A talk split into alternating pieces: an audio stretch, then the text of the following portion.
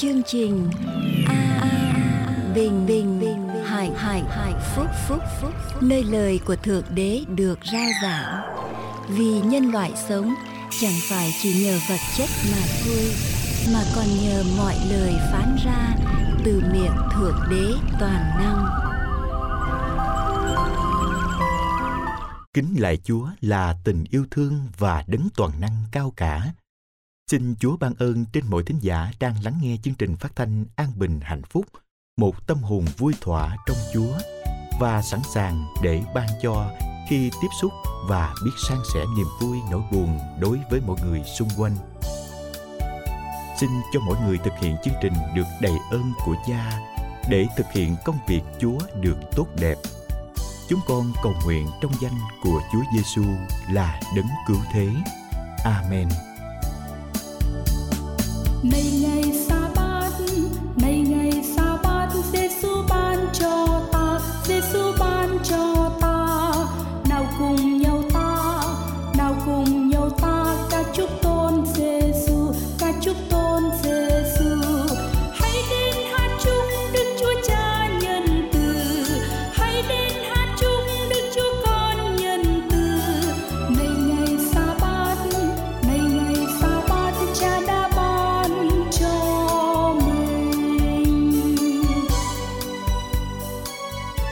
đây là chương trình an bình hạnh phúc. Đây là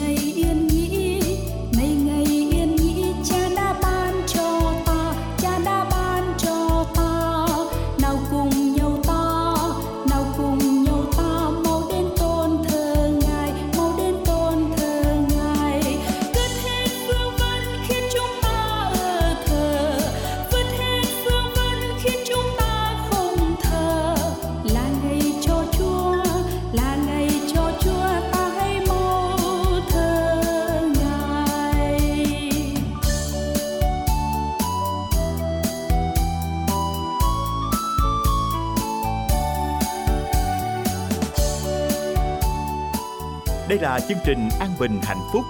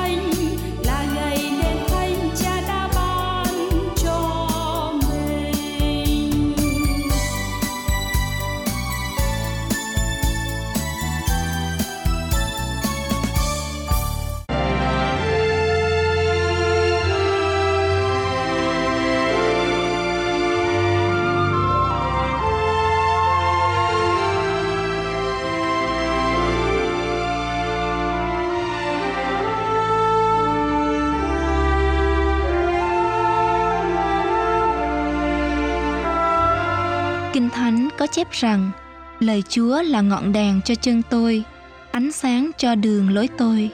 Kính mời quý vị lắng nghe lời Thượng Đế trong Kinh Thánh qua tôi tớ của Ngài là Mục sư Dương Quốc Tùng.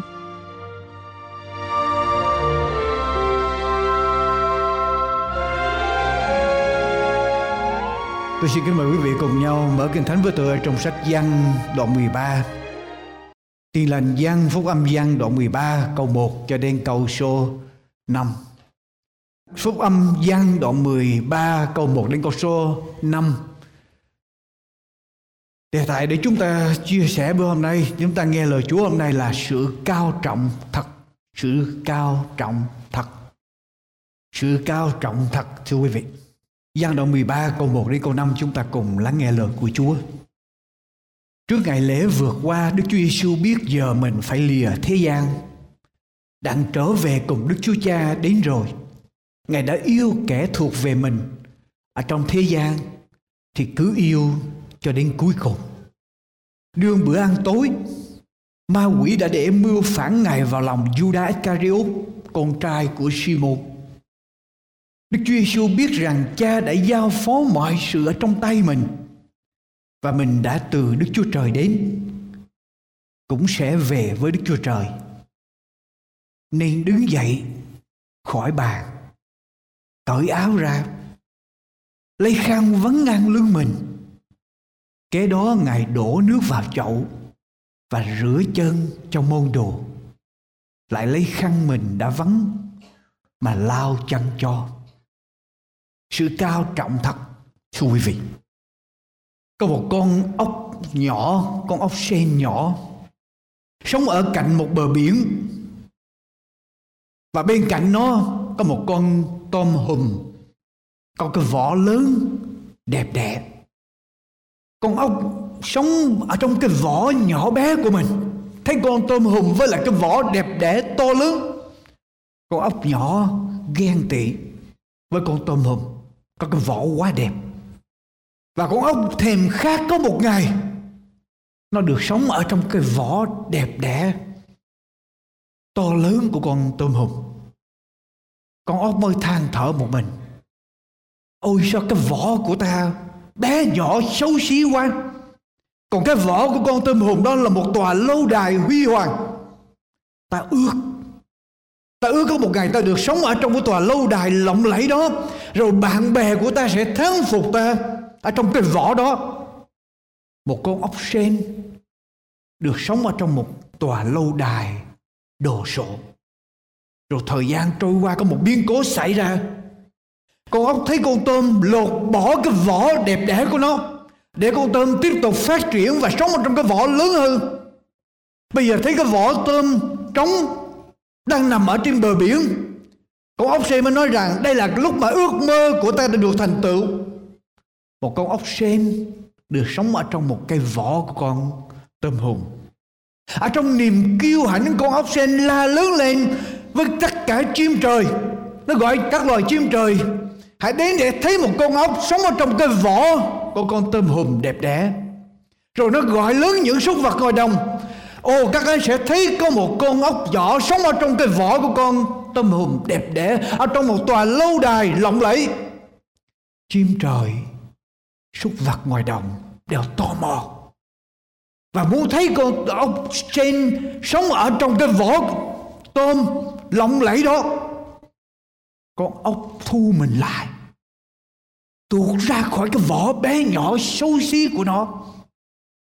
Rồi nó nói lớn lên rằng giả từ cái vỏ xưa cũ, xấu xí bé nhỏ này, ta mừng ta đã thoát ra được khỏi mày. Nhà ngươi đã kèm kèm ta quá nhiều ta sẽ sống ở trong cái vỏ con tâm hồn từ nay trở đi. Chim trời, súc vật, ngoài đồng thấy con ốc sen. Kiêu hãnh bò vào trong cái vỏ tâm hồn to lớn, nó hít thở cho nhiều. Nó vào trong cái vỏ, nó hít thở cho nhiều, nó vinh bụng của nó ra.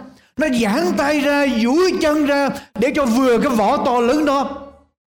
Nhưng mà dầu cho nó có làm bao nhiêu đi nữa nó cũng quá bé nhỏ với lại cái vỏ của con tôm hùm. Rồi nó mệt mỏi với những cố gắng. Tối hôm đó, con ốc sen chết ở trong cái vỏ của con tôm hùm vì cái vỏ quá lớn và nó quá lạnh lẽo cô đơn. Một con gà già thấy như vậy mới nói lên, bạn thấy không? Kết quả của những ganh tị đua tranh bon chen với người Hãy thỏa lòng với những gì mình đang có. Hãy mừng với những gì trời ban cho mình. Thà là một con ốc nhỏ Ở trong một cái vỏ ốc nhỏ bé Nhưng vừa vặn, Hơn là là một con ốc chết Ở trong cô đơn, Lạnh lẽo, Ở trong cái vỏ tôm hùm lộng lẫy, To lớn kia. Thưa quý vị, Tại sao người ta khổ? Thành ra người ta khổ là vì tội lỗi, phải không? Vì tội lỗi con người khổ. Nhưng mà cái thánh cho chúng ta biết, ở trong truyền đạo đồng một câu số 8 nói rằng muôn vật thảy đều lao khổ loài người không thể nói ra được. Và người ta khổ, lý do tại sao? Vì mắt không hề chán ngó và tai không hề nhàm nghe. Đành ra người ta khổ vì tội lỗi, Nhưng mà con người khổ ngày hôm nay Vì mắt và và tai. Con người khổ vì tai và mắt Tai nghe, mắt thấy Tai mắt là con đường để đi vào trong tâm hồn của con người của chúng ta Và nhiều người bị khổ. Chúng ta nghe Rồi chúng ta sao động tâm tư. Chúng ta thấy Rồi chúng ta sao động tâm tư. Đua tranh Làm theo. Và nhiều người sống vì khổ rồi chuyện gì xảy ra?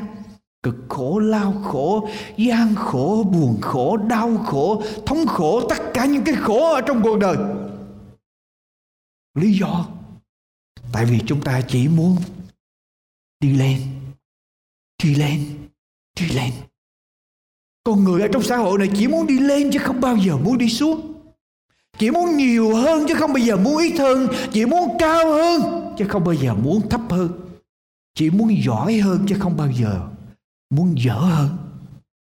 Và chúng ta cho đó là cao trọng, Là hạnh phúc. Nhưng vì những điều đó mà chúng ta khổ. Thưa quý vị, muốn trở nên cao trọng, Muốn trở nên vĩ đại, Không phải chúng ta phải trèo lên những nấc thang của danh vọng của xã hội. Thật sự ra, địa vị càng cao, càng càng khổ lớn thuyền thị lớn sóng. Không phải chúng ta ở trên những ngôi cao những đỉnh cao của xã hội là chúng ta được hạnh phúc đâu thưa quý vị. Và nhiều lúc chúng ta cho rằng những cái gì đi xuống đi xuống đi xuống chỉ dành cho những người thất bại hèn nhát yếu đuối vô dụng ở trong xã hội mới đi xuống. Muốn được thành công phải nhiều tiền hơn, nhiều địa, địa vị phải cao hơn, học thức phải cao hơn. Và đời chỉ muốn đi lên. Cho nên đời nhiều, đau khổ. Và trong câu chuyện chúng ta đọc qua về Đức Chúa Giêsu, thưa quý vị, Đức Chúa Giêsu vua của muôn vua, Chúa của muôn chúa, đang cai trị tất cả mọi sự ở trong xã hội, ở trong thế giới, trong vũ trụ này Đọc lại câu chuyện quý vị. Đức Chúa Giêsu biết giờ mình phải lìa thế gian Đặng trở về cùng Đức Chúa Cha đến rồi. Ngài đã yêu kẻ thuộc về mình. Ở trong thế gian thì cứ yêu cho đến cuối cùng. Đức Chúa Giêsu biết giờ mình sẽ ra khỏi thế gian hơn 33 năm. Chúa chôn mình ở trong thế gian. Tội lỗi đen tối này. Chúa mong ước để trở về với cha Ngài Với Đức Chúa Trời, Đức Chúa Cha ở trên thiên đàng Ở về thiên cung và Đức Chúa Giêsu biết đây là giờ phút mình sẽ trở về với thiên đàng, trở về với sự vinh quang, trở về với lại địa vị, ngôi vị mà Chúa có từ thuở ban đầu là thượng đế toàn năng Đức Chúa Giêsu biết rằng Cha đã giao phó mọi sự trong tay mình và mình đã từ Đức Chúa Trời đến cũng sẽ về với Đức Chúa Trời. Đức Chúa Giêsu biết, quý vị ở đây Kinh Thánh nói là Đức Chúa Giêsu biết giờ mà cha giao phó tất cả mọi sự ở trong vũ trụ trở lại trong tay Đức Chúa Giêsu. Quý vị nhớ Đức Chúa Giêsu bỏ tất cả mọi sự trên thiên đàng để xuống ở dưới thế gian này. Chúa bỏ tất cả những sự bình đẳng với Đức Chúa Trời, bỏ những gì thuộc về Đức Chúa Trời, quyền năng của Thượng Đế toàn năng để xuống thế gian. Và bây giờ Đức Chúa Giêsu biết giờ mình trở về để nhận lại tất cả những điều đó sắp sửa tới. Trong khi Đức Chúa Giêsu quý vị nhớ sau khi Đức Chúa Giêsu chết, sau đó tối hôm đó Đức Chúa Giêsu bị bắt và Chúa bị đóng đinh lên trên thập tự giá. Sau đó ngày thứ nhất Chúa sống lại. 40 ngày sau Chúa về trời Trước khi Chúa về trời Chúa nói với môn đồ của Chúa điều gì Tất cả quyền phép ở trên trời và dưới đất đã Giao cho ta Đức Chúa Giêsu biết Mình sắp sửa nhận lại tất cả cái y quyền Tất cả những sự cao sang Tất cả những vinh hiển tất cả những gì mà thượng đế toàn năng đấng cai trị vũ trụ có được, và giờ phút mình trở về để nhận những điều đó, sắp sửa đến. Tức là đức chúa giêsu sẽ làm gì? Đi đi lên, có phải không? Đức chúa giêsu tiến lên sẽ đi lên. Tức là chúa giêsu thăng tiến. Là lúc mà Đức Chúa Giêsu sẽ trở lại ngôi vị cao sang nhất ở trong vũ trụ. Và Đức Chúa Giêsu làm gì, thưa quý vị? Nên đứng dậy khỏi bàn, cởi áo ra, lấy khăn vắn ngang lưng mình kế đó ngài đổ nước vào chậu và rửa chân cho môn đồ, lại lấy khăn mình đã vắn mà lao chân cho Chúa biết Ngài sắp sửa trở về trời để nhận trở lại tất cả ý quyền. Trở về trời để ngồi lại trong ngôi là Thượng Đế cao sang. Chúa đứng dậy khỏi bàn, cởi áo rồi bị ngoài ra lấy khăn vấn ngang lưng mình và đổ nước vào ở trong chậu để làm gì? Rửa chân cho các môn đồ của Chúa. Chúa biết là Chúa sẽ thăng tiến, sẽ trở lên một địa vị cao sang và bây giờ Chúa đột nhiên đi xuống một cái vai trò thấp nhất ở trong xã hội. Trở thành đầy tớ để rửa chân cho học trò của mình. Một vị thầy đi rửa chân cho học trò của mình. Tôi xin hỏi quý vị, quý vị có nghe một giáo chủ nào đi rửa chân cho học trò của mình không? Biết rằng mình sẽ lên một ngôi vị cao sang nhất ở trong vũ trụ này lại hạ mình xuống để đi rửa chân cho học trò của mình hành động này của Đức Chúa Giêsu làm đảo lộn đảo lộn tất cả mọi thứ tự giai cấp ở trong xã hội của loài người chúng ta không thể nào hiểu được hành động này của Chúa. Và ngay cả các môn đồ của Chúa cũng kinh hoảng bởi hành động này của Chúa. Người Do Thái tôn sùng những rabbi những thầy giảng và Đức Chúa Giêsu là một rabbi. Họ tôn sùng Chúa và bây giờ họ bàng hoàng khi Chúa đứng dậy và lấy nước để rửa chân trò. Quý vị, ở trong bức cảnh nổi tiếng của Leonardo da Vinci, cái tên là bữa ăn cuối cùng của Chúa, The Lord Supper. Chúng ta thấy cái bức ảnh mà ông vẽ, các môn đồ ngồi chung một hướng với Chúa, như là sắp hàng ra để cho người ta chụp hình.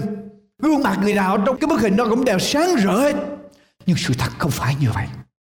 ở trong cái bữa ăn cuối cùng đó sự thật không phải là các môn đồ ngồi trên cái bàn hướng về phía trước để người ta chụp hình tất cả môn đồ đều ngồi chung quanh một cái bàn thấp có hình chữ U và mọi người ngồi chân đưa ra bên ngoài, tay trái dựa vào trong bàn. Họ dựa tay vào trên bàn chân và bàn chân của họ đưa ra bên ngoài. Và lúc này quý vị biết có chuyện xảy ra, các môn đồ đang không phải có những gương mặt rạng rỡ, mà lúc này gương mặt của họ đang cao có. Gương mặt của họ bây giờ lúc này là lúc đang tranh đua với nhau, Coi thử ai sẽ đứng lên rửa chân cho họ.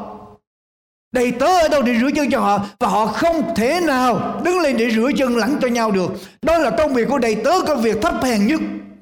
Giăng đoạn 12 cho chúng ta biết Đức Giêsu vào trong thành Jerusalem Và được dân chúng tiếp đón như một vị vua và Luca đoạn 22 câu 24 cho biết rằng bây giờ các môn đồ cãi lẫy với nhau. Coi thử ai lớn nhất ở trong họ? Đức Chúa Giêsu sẽ làm vua.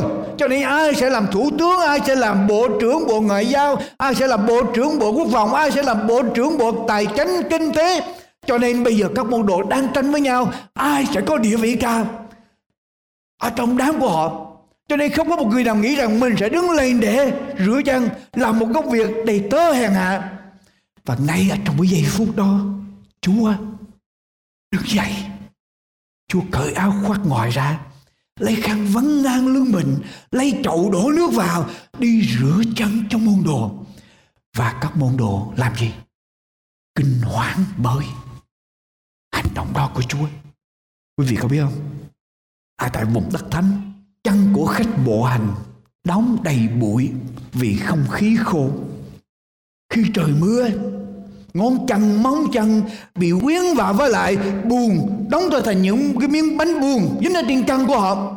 Và chúng ta nhớ rằng ngày xưa người do thái không có đi dài như chúng ta ngày hôm nay, mà họ chỉ đi một cái giày gọi là giày sandal đó là một cái miếng da và cột cái dây ngang qua thôi. Một một cái dây qua và họ xỏ chân vào họ đi. Cho nên chân của họ, bàn chân của họ, ngón chân của họ dính vào ở trong đất bụi buồn ở trên đường đi.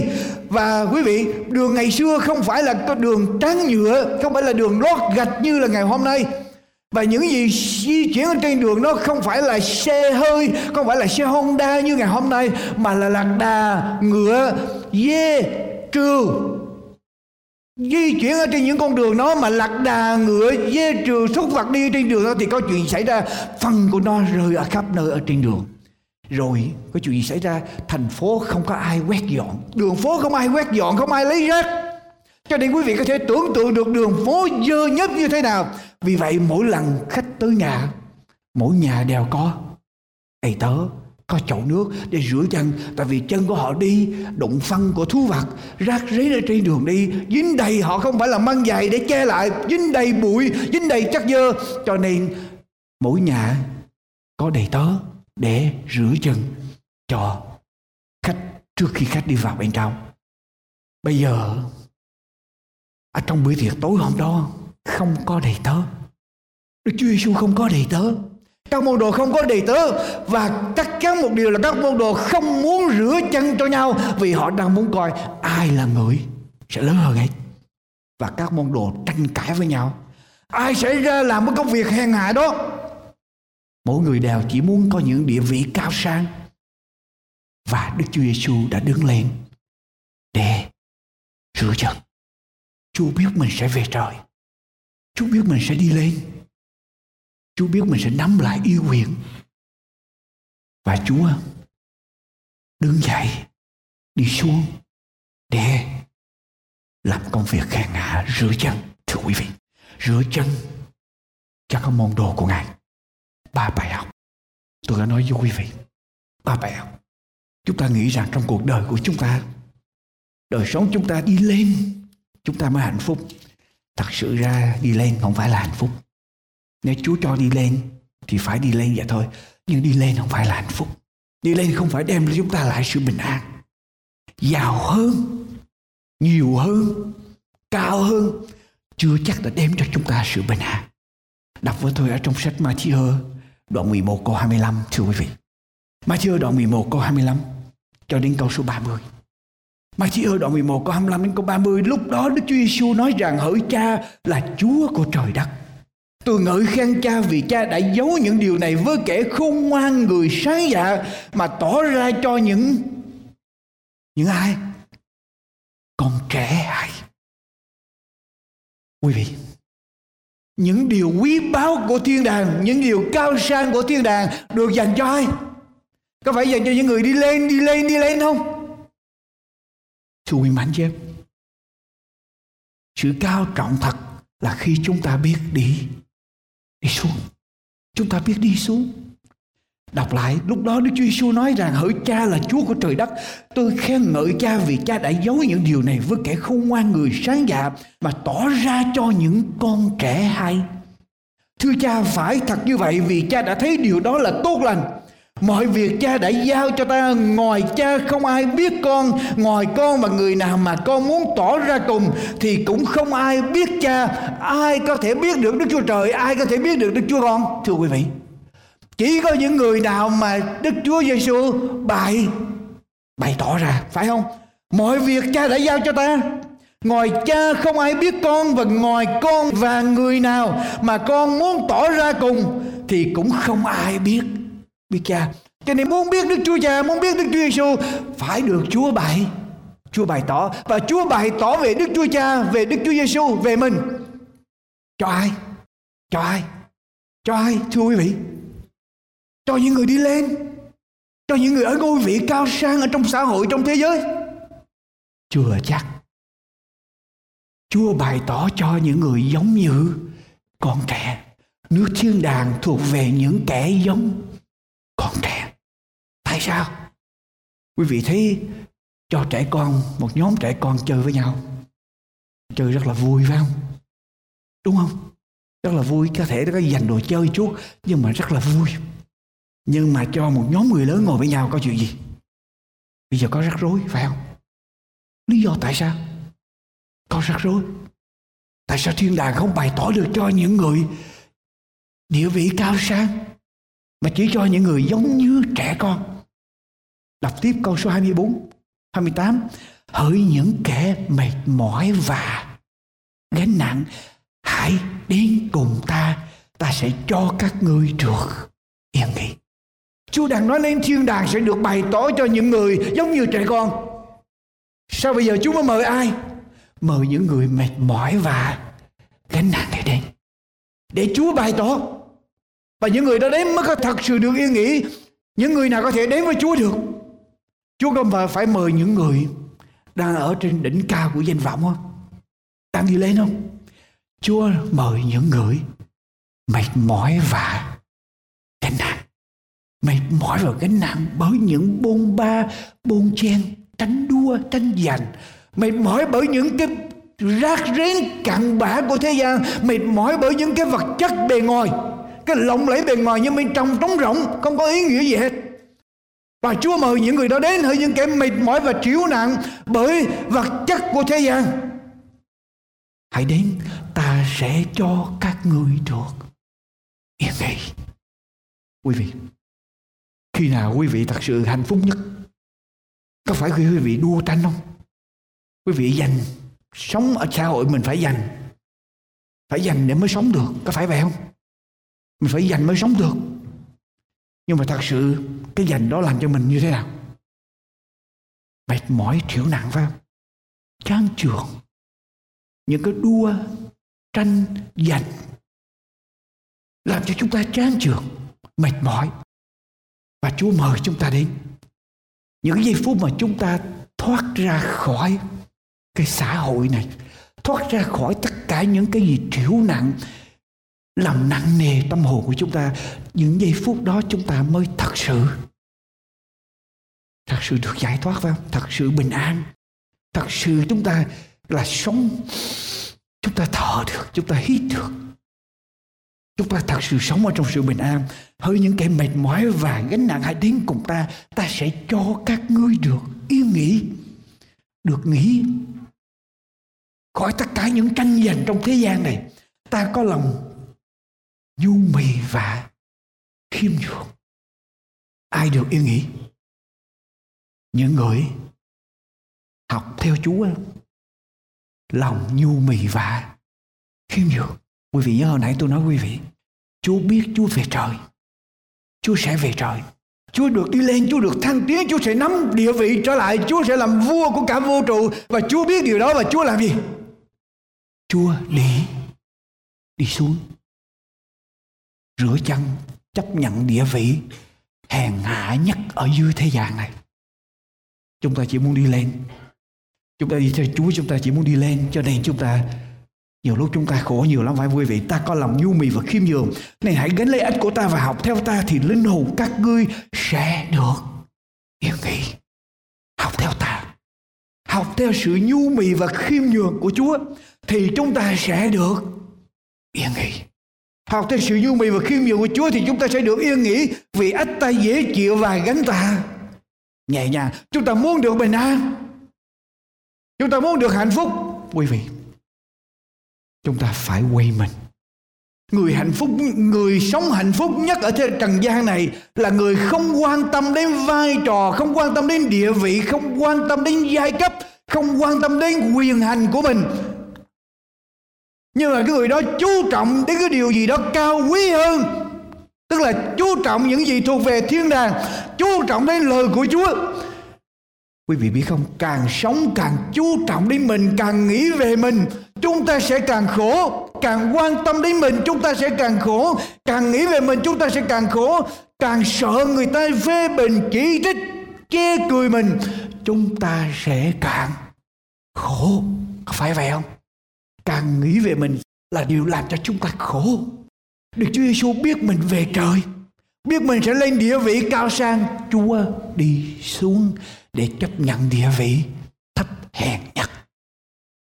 Chúa không quan tâm đến người ta nghĩ như thế nào. Chúa không sợ người ta coi thường Chúa.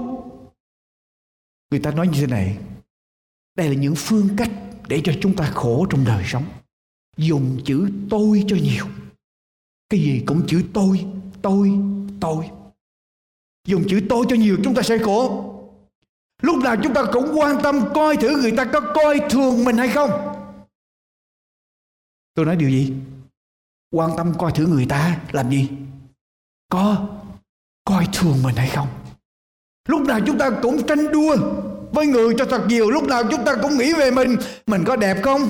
mình ăn mặc có sang trọng không mình có đi xe tốt không mình có có đủ, có những gì tốt hơn người ta không càng nghĩ về mình sẽ càng càng khổ, càng nói về mình, không tin cậy một người nào hết, không bao giờ biết tha thứ cho những người chỉ trích mình.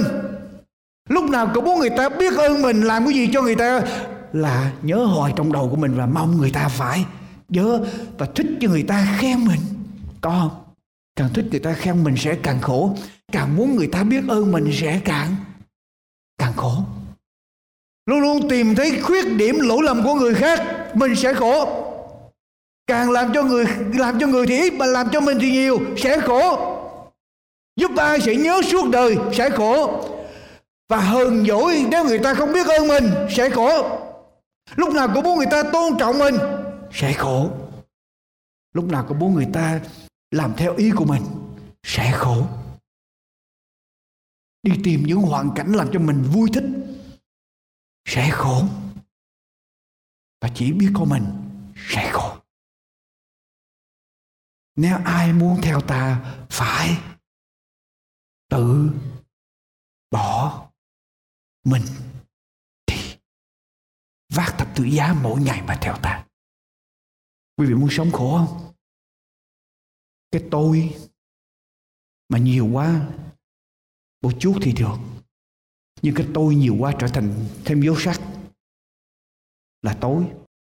Tại nhiều quá nó sẽ thành tối mà không thấy gì khác hết mà một khi tối rồi đó, thêm vô quyền trở thành tội. Mà tới khi tội rồi đó, thêm vô nặng trở thành thành tội. Thưa quý vị, chúa biết, chúa sắp sửa đi lên. Và chúa làm gì? Chúa làm gì, thưa quý vị? Chúa đi xuống chấp nhận vai trò thấp hèn nhất. Chúa chấp nhận để phục vụ. Chúng ta muốn được yên nghỉ không? Muốn được bình an muốn được sống không còn bị vướng bận. Vướng bận bởi dư luận. Vướng bận bởi những so sánh tranh đua. Vướng bận bởi những bôn ba, bôn chen quý vị có muốn sống bình an không? Sống được yên nghỉ khỏi những điều đó không? Đức chúa giêsu mời. Hỡi những kẻ mệt mỏi và gánh nặng, hãy đến cùng ta. Ta sẽ cho các ngươi được yên nghỉ. Ta có lòng nhu mì và khiêm nhường nên hãy gánh lấy ách của ta và học theo ta, thì linh hồn các ngươi sẽ được yên nghỉ vì ách ta dễ chịu và gánh ta nhẹ nhàng, quý vị. Ta có lòng nhu mì và khiêm nhường, nhu mì và khiêm nhường như thế nào? Chúa ở địa vị cao sang, chúa không màng, chúa không sợ người ta nghĩ như thế nào? Chúa không cần biết người ta sẽ nghĩ điều gì, chúa không cần biết xã hội, tiêu chuẩn của xã hội ra sao hết. Chúa chỉ cần biết là Chúa không ai làm chuyện đó và Chúa sẵn sàng đứng lên để rửa chân cho các môn đồ. Các môn đồ đang ngồi tranh giành với nhau. Ai sẽ là người rửa chân, ai sẽ người đóng vai đầy tớ, ai sẽ là người làm cái công việc hèn hạ này. Đức Chúa Giêsu không mà. Không cần biết người ta sẽ nghĩ như thế nào. Một vị vua của vũ trụ, tất cả quyền hành ở trên trời và dưới đã giao cho Ngài. Bây giờ Chúa sẵn sàng đứng lên và lấy nước đi rửa chân cho các môn đồ. Đó là người hạnh phúc nhất. Đó là người hạnh phúc nhất. Ta có lòng nhu mì và khiêm nhường nên hãy gánh lấy ích ta và học theo ta. Quý vị biết tại sao mà mình lo lắng nhiều quá không? Tại sao mình lo lắng nhiều quá trong đời sống của mình không, thưa quý vị? Tại sao quý vị lo lắng nhiều mà quý vị không bỏ được cái lo? Quý vị ưu tư nhiều mà quý vị không bỏ được cái ưu tư. Quý vị gánh quá nhiều. Chúng ta đi theo Chúa. Mình biết là đi theo Chúa, Chúa gánh bớt. Nhưng mà nhiều lúc mình sợ Chúa gánh nặng qua tội nghiệp Chúa. Cho nên mình dành với Chúa để mình gánh ở trong đời sống. Tại sao mình không bỏ được những cái lo âu ưu tư? Mình không trao gánh nặng cho Chúa được. Quý vị, lý do tại sao vậy? Lặp với tôi trong một phi rơ đoạn 5 câu 5 đến câu 7. Một phi rơ đoạn 5 câu 5 đến câu 7 trang 295 một phía rơi đoạn 5 câu 5 đến câu 7 trang 295 cũng khuyên bọn trẻ tuổi, hãy phục theo các trưởng lão, hết thảy đối đãi với nhau phải trang sức bằng khiêm nhường. Vì Đức Chúa Trời chống cự kẻ kiêu ngạo và ban ơn cho kẻ khiêm nhường. Vậy hãy hạ mình xuống ở dưới tay quyền phép của Đức Chúa Trời. Hầu cho đến kỳ thuận hiệp, Ngài sẽ nhắc anh em lên. Lại hãy trao mọi điều lo lắng của mình cho Ngài vì Ngài hay săn sóc anh em. Quý vị biết không? Tại sao? Sau khi Kinh Thánh khuyên chúng ta hãy phục lẫn nhau, hãy học sự khiêm nhường, hãy hạ mình xuống bàn tay quyền phép của Chúa. Rồi đến kỳ thuận hiệp Chúa nhắc mình lên. Chúa nói những cái tiêu chuẩn đó trước. Cuối cùng Chúa mới nói chúng ta làm gì? Trao những gánh nặng cho Chúa. Quý vị biết tại sao? Tại sao trao gánh nặng đi sau khi chúng ta khiêm nhường hạ mình khi chúng ta phục ở dưới tổ chức của Chúa. Ở dưới những tay lãnh đạo của mà Chúa sắp đặt lên. Và chúng ta phải chờ đến khi mà Chúa nhắc chúng ta lên, tới thì thuận hiệp Chúa nhắc chúng ta lên. Lúc đó chúng ta mới có thể trao được gánh nặng cho Chúa. Cái người mà trao gánh nặng cho Chúa là cái người mà sống không còn để theo ý của của mình. Mà muốn sống không theo ý mình, chúng ta phải khiêm nhường chúng ta phải hạ mình, chúng ta phải sống ở trong cái trật tự tổ chức mà Chúa sắp đặt lên. Và chúng ta không tìm cách để làm gì? Để làm gì? Nhắc mình lên. Chúng ta không tìm đủ mọi cách để nhắc mình lên. Ai nhắc mình lên trong câu thánh này? Chúa nhắc đến kỳ thuận hiệp, tức là đến kỳ thuận lợi. Ở trong chương trình của Chúa Chúa sẽ nhắc chúng ta lên, cho đến lúc đó. Nếu chúng ta không giao cho Chúa được, cái tương lai của chúng ta không giao cho Chúa được những gì trong đời sống. Chúng ta lúc nào cũng muốn nhấc mình lên, thì làm sao chúng ta đến để trao cho Chúa gánh nặng được? Phải không? Làm sao chúng ta đến để trao cho Chúa những lo lắng được? Chỉ khi nào chúng ta tin cậy nơi Chúa, giao cho Chúa.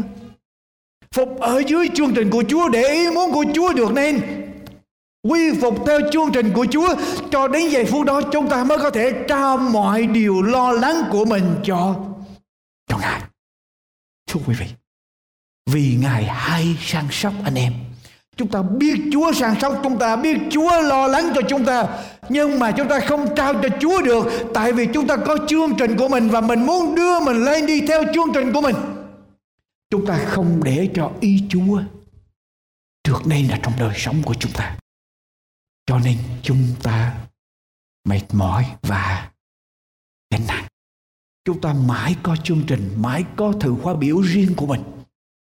Cho nên chúng ta mệt mỏi và gánh nặng. Nếu ai muốn theo ta, phải làm gì? Phải tự bỏ mình đi mỗi ngày vác thập tự giá mình mà theo ta nếu ai muốn làm môn đồ của Chúa phải tự bỏ mình đi tức là bỏ gì? Bỏ cái gì? Bỏ cái tôi và vác thập tự giá. Tôi thấy rằng hội thánh của Chúa, những người đi theo Chúa ngày hôm nay đó không muốn vác thập tự giá mà chỉ vác cái tôi. Trong khi Chúa biểu bỏ cái tôi, chúng ta lại vác cái tôi. Chúa biểu vác thập tự giá thì chúng ta chỉ vác cái tôi và vác cái tôi càng ngày càng càng lớn. Đáng lý chúng ta đi theo Chúa chúng ta phải bỏ đi cái cái tôi và vác thập tự giá. Chúng ta lại vác cái tôi và bỏ đi thập tự thập tự giá. Thập tự giá là gì? Thập tự giá là điều mà dân ngoại coi, coi như là sỉ nhục, người Juda coi như là sỉ nhục, mọi người coi chê cười phải không? Đúng không thưa quý vị? Thập tự giá là gì? Người Crack đi tìm phép sự khôn ngoan người Juda đi tìm phép lạ. Nhưng mà đầy tớ của Chúa, tôi tớ của Chúa rao giảng thập tự giá là điều mà mọi người cho là rồ dại. Và chúng ta lại không mua vác thập tự giá, tại vì chúng ta cho đó là rồ rồ dại. Nhưng mà Chúa bảo chúng ta phải vác thập tự giá và bỏ đi cái cái tôi của chúng ta. Thì chúng ta mới có hạnh phúc. Trở lại với tôi câu chuyện của Chúa Giêsu rửa chân cho các môn đồ làm sao chúng ta biết thì chúng ta có được sự nhu mì và khiêm nhường của Chúa. Sự hạ mình của Chúa và chúng ta đang đi trong chương trình của Chúa. Quý vị, quý vị nhớ lại tất cả các môn đồ đang ngồi để tranh luận với nhau. Bây giờ ở trong phòng tiệc bữa tiệc bữa ăn cuối cùng trong cái phòng phòng cao đó không có đầy tớ để rửa chân cho các môn đồ bây giờ đang ngồi tranh tranh với nhau coi thử ai là người sẽ đóng cái vai trò làm đầy tớ đi rửa chân và các môn đồ nói rằng họ không thể làm được chuyện đó. Ai cũng muốn có những địa vị cao sang. Đức chúa giêsu thấy điều đó và chúa làm gì? Chúa đứng dậy và chúa rửa chân nghĩa là chúa muốn dạy chúng ta điều gì? Khi nào đến thấy việc cần làm thì thì làm. Thấy việc cần phục vụ thì phục vụ. Không cần phải hỏi lại, tôi tôi tôi, ở vai trò này mà lại đi làm chuyện đó sao? Tôi là mục sư, tôi là trưởng lão, tôi là chấp sự, tôi là gì nữa? Lại đi làm chuyện đó sao? Chúa Giêsu muốn muốn dạy chúng ta rằng khi thấy việc cần phải làm là là làm. Và hạnh phúc là gì? Là phục vụ. Hạnh phúc là phục vụ, hạnh phúc là sử dụng cái ơn mà Chúa ban cho mình để phục vụ và không cần biết, phục vụ không cần đòi hỏi quyền lợi, phục vụ không cần đòi hỏi sự tôn trọng, phục vụ không cần đòi hỏi sự công nhận, phục vụ không cần có phần thưởng gì phục vụ vì Chúa cho tôi có cơ hội và Chúa cho tôi có khả năng để tôi phục vụ có phải vậy không? Có phải lời Chúa dạy chúng ta như vậy không? Một Cô Rinh Tô đoạn 12 câu 7 một Cô Tô đoạn 12 câu 7 Thưa quý vị, một Cô Tô đoạn 12 câu 7 Một Cô Tô đoạn 12 câu 7 Kinh Thánh nói sao? Đức Thánh Linh tỏ ra trong mỗi một người cho ai nấy đều được sự ích chung.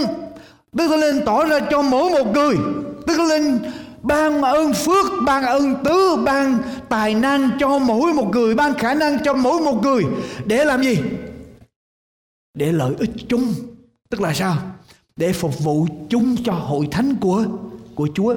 Nhưng mà mình đó thì đôi lúc mình phục vụ, mình luôn luôn hỏi, tôi phục vụ thì tôi được cái lợi riêng gì cho tôi?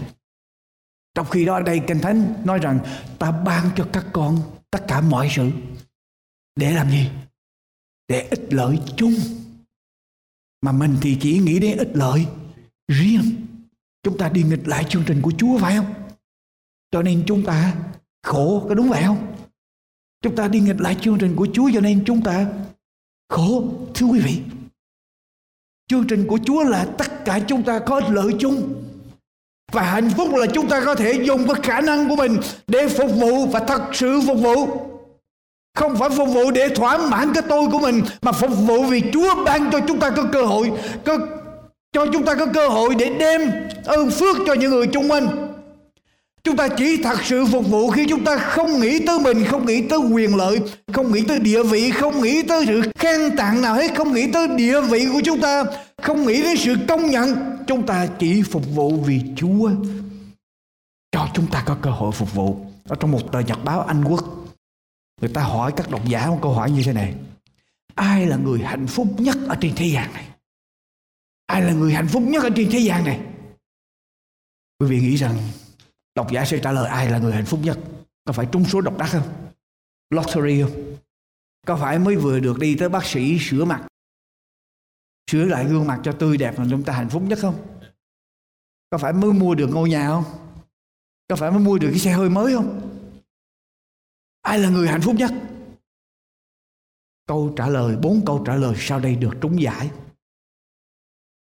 Bốn câu trả lời sau đây được trúng giải thưởng làm một nghệ sĩ vừa hoàn thành tác phẩm nghệ thuật của mình.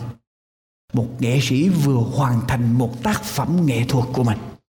Một nhạc sĩ vừa soạn xong bản nhạc, một họa sĩ vừa họa xong bức tranh. Một nhiếp ảnh gia vừa chụp xong một bức ảnh. Cái giải thưởng kế tiếp, bốn câu trả lời, câu trả lời kế tiếp là một đứa bé vừa xây xong một tòa lâu đài bằng cát ở trên bãi biển nó vừa hoàn tất một lâu đài bằng cát ở trên bãi biển và nó hạnh phúc nhất.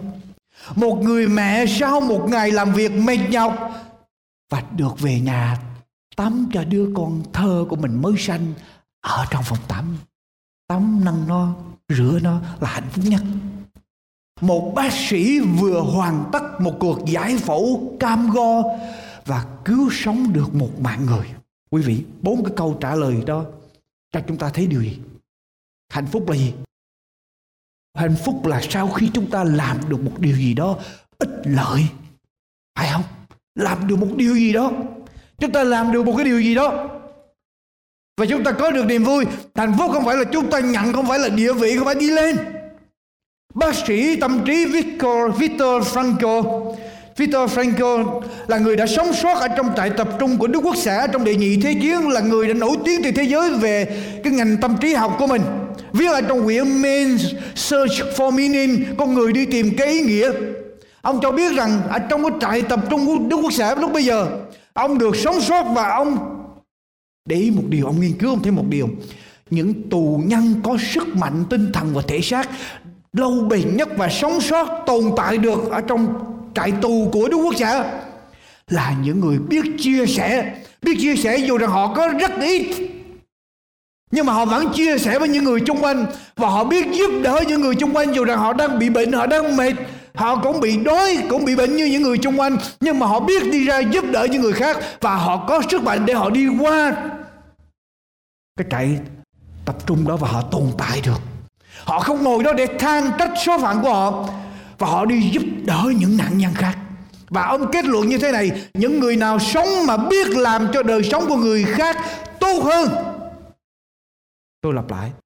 Lời kết luận của ông, những người nào sống mà biết làm cho đời sống của những người xung quanh tốt hơn, thì những người đó sẽ gia tăng sức mạnh, tinh thần và thể xác của chính mình, chính những người đó. Tức là những người sống để làm gì? Để phục vụ.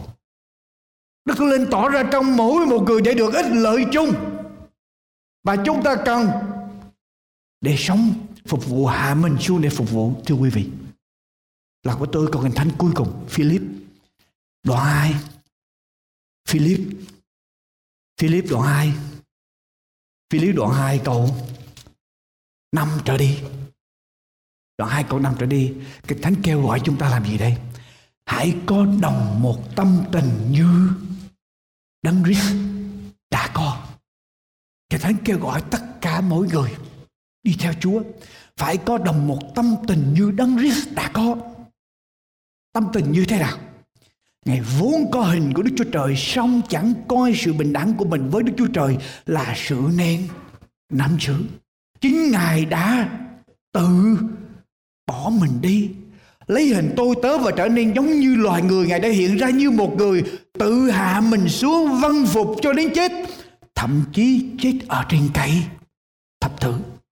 Cũng vì đó cho nên Đức Chúa Trời đã đem Ngài lên rất cao và ban cho Ngài danh trên hết mọi danh. Hầu cho nghe đến danh Đức Chúa Giêsu mọi đầu gối trên trời dưới đất bên dưới đất thảy đều quỳ xuống và mọi lưỡi thảy đều xưng Giêsu Christ là Chúa mà tôn vinh Đức Chúa Trời là Đức Chúa Cha. Ở đây tâm tình của Đức Chúa Giêsu như thế nào? Ngài vốn bình đẳng như Đức Chúa Trời, có hình như Đức Chúa Trời nhưng Ngài làm gì? Bỏ đi. Tự hạ mình xuống. Vâng phục cho đến chết, thậm chí chết ở trên cây Quý vị nhớ Satan thì như thế nào? Satan Lucifer thì làm gì? Nếu quý vị đọc ở trong Esai đoạn 14 câu 12 trở đi, Lucifer Satan làm gì? Satan bụng bảo dạ nói trong lòng của nó lầm nhầm lầm nhầm ở trong lòng nói hỏi bụng bảo dạ nó cứ nhắn nhủ nó nó phải nhắc ngay nó lên bàn chúa nhắc lên trên những đám mây nhắc lên nhắc lên nhắc lên Satan chỉ muốn đi lên đi lên đi lên cho nên Chúa nói rằng vì ngươi muốn đi lên thì ngươi sẽ bị chặt xuống ở dưới đất, quăng xuống ở dưới đất. Trong khi đó Đức Chúa Giêsu là Đức Chúa Trời thì làm gì? Đi xuống, đi xuống, đi xuống, đi. Đi xuống. Cho nên chúng ta đi theo Chúa chúng ta phải làm gì? Quý vị, phải hạ mình đi xuống, đi xuống, đi xuống để cho ai nhắc mình lên. Để Chúa nhắc mình lên, mình không bao giờ tự nhắc mình lên hết. Tự đưa mình lên hết.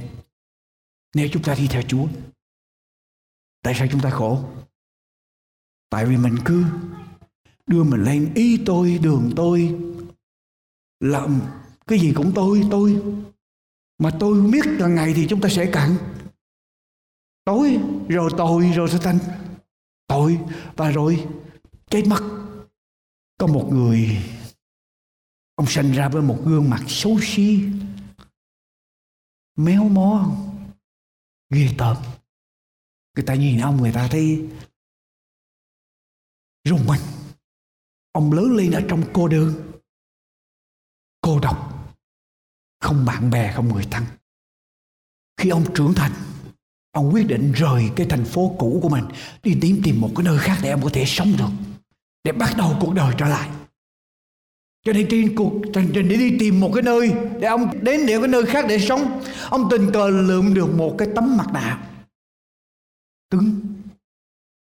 Ông nhìn cái tấm mặt nạ rất là đẹp đẽ, một gương mặt toàn hảo ông để tấm mặt nạ lên gương mặt của ông ông thấy nó vừa vô cái khuôn mặt của ông. Ông đeo mặt nạ vào.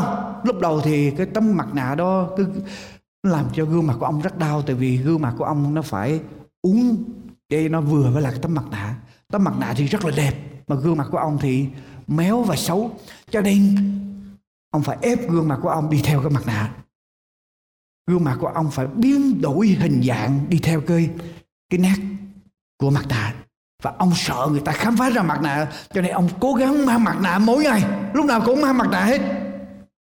Rồi bây giờ ông sống ở tại thành phố mới với cái mặt nạ đẹp như vậy.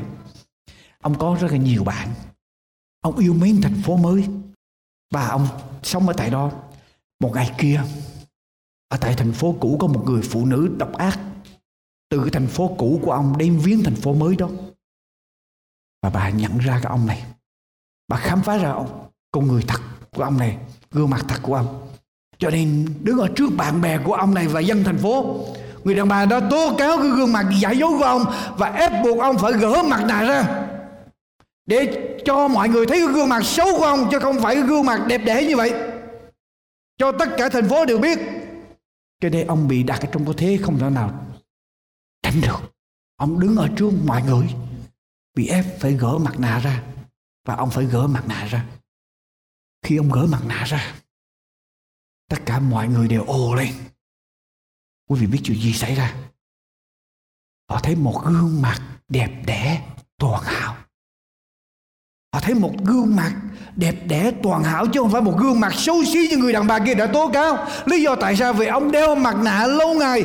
Cho nên gương mặt của ông phải biến đổi theo cái cái mặt nạ đó. Gương mặt xấu đó phải biến đổi theo cái gương mặt, cái mặt nạ đẹp đó. Cho nên càng ngày càng ngày, nhiều năm, gương mặt của ông bây giờ biến trở thành đẹp. Quý vị, nếu chúng ta tiếp tục noi theo gương Đức Chúa Giêsu mỗi ngày, noi theo gương Đức Chúa Giêsu mỗi ngày bước đi theo tâm tình của Ngài mỗi ngày.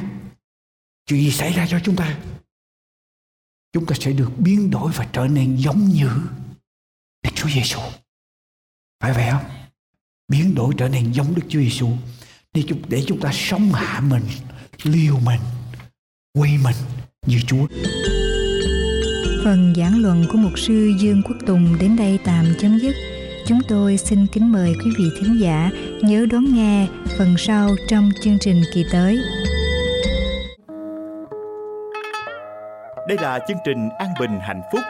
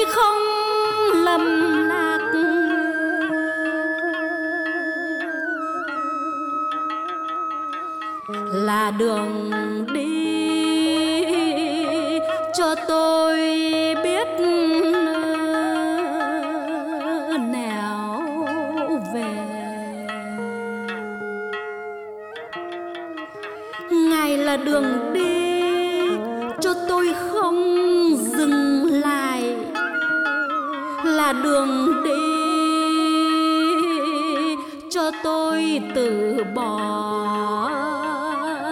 bên mê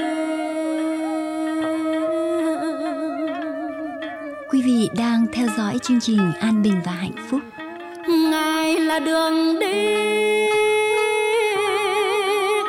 Tôi không cô độc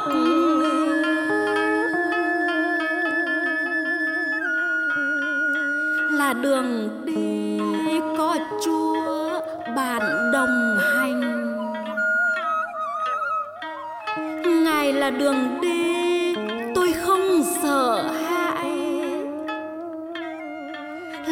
đường đi.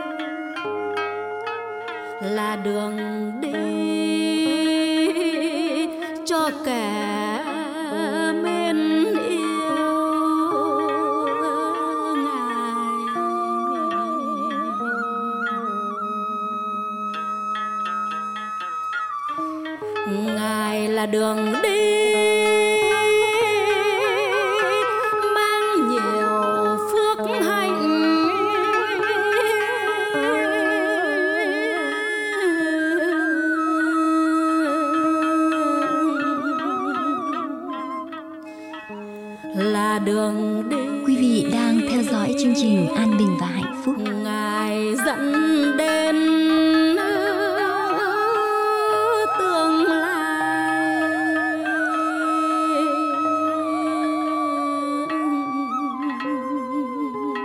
Thưa quý vị, nếu quý vị đã mệt mỏi vì những niềm vui tạm bợ, tồn tại trong phút chốc rồi tan biến đi, và quý vị mong ước tìm được niềm an bình và hạnh phúc thật sự cho tâm hồn mình, xin quý vị vui lòng liên lạc với chúng tôi để chúng tôi có thể gửi biếu quý vị những ấn phẩm của an bình và hạnh phúc là những tài liệu nghiên cứu kinh thánh để giúp quý vị hiểu lời quý báu của Chúa là lời đem quý vị đến cội nguồn của hạnh phúc và bình an thật sự.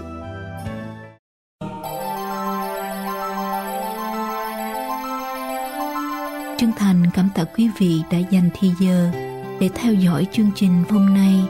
Mọi liên lạc xin vui lòng gửi về An Bình và Hạnh Phúc.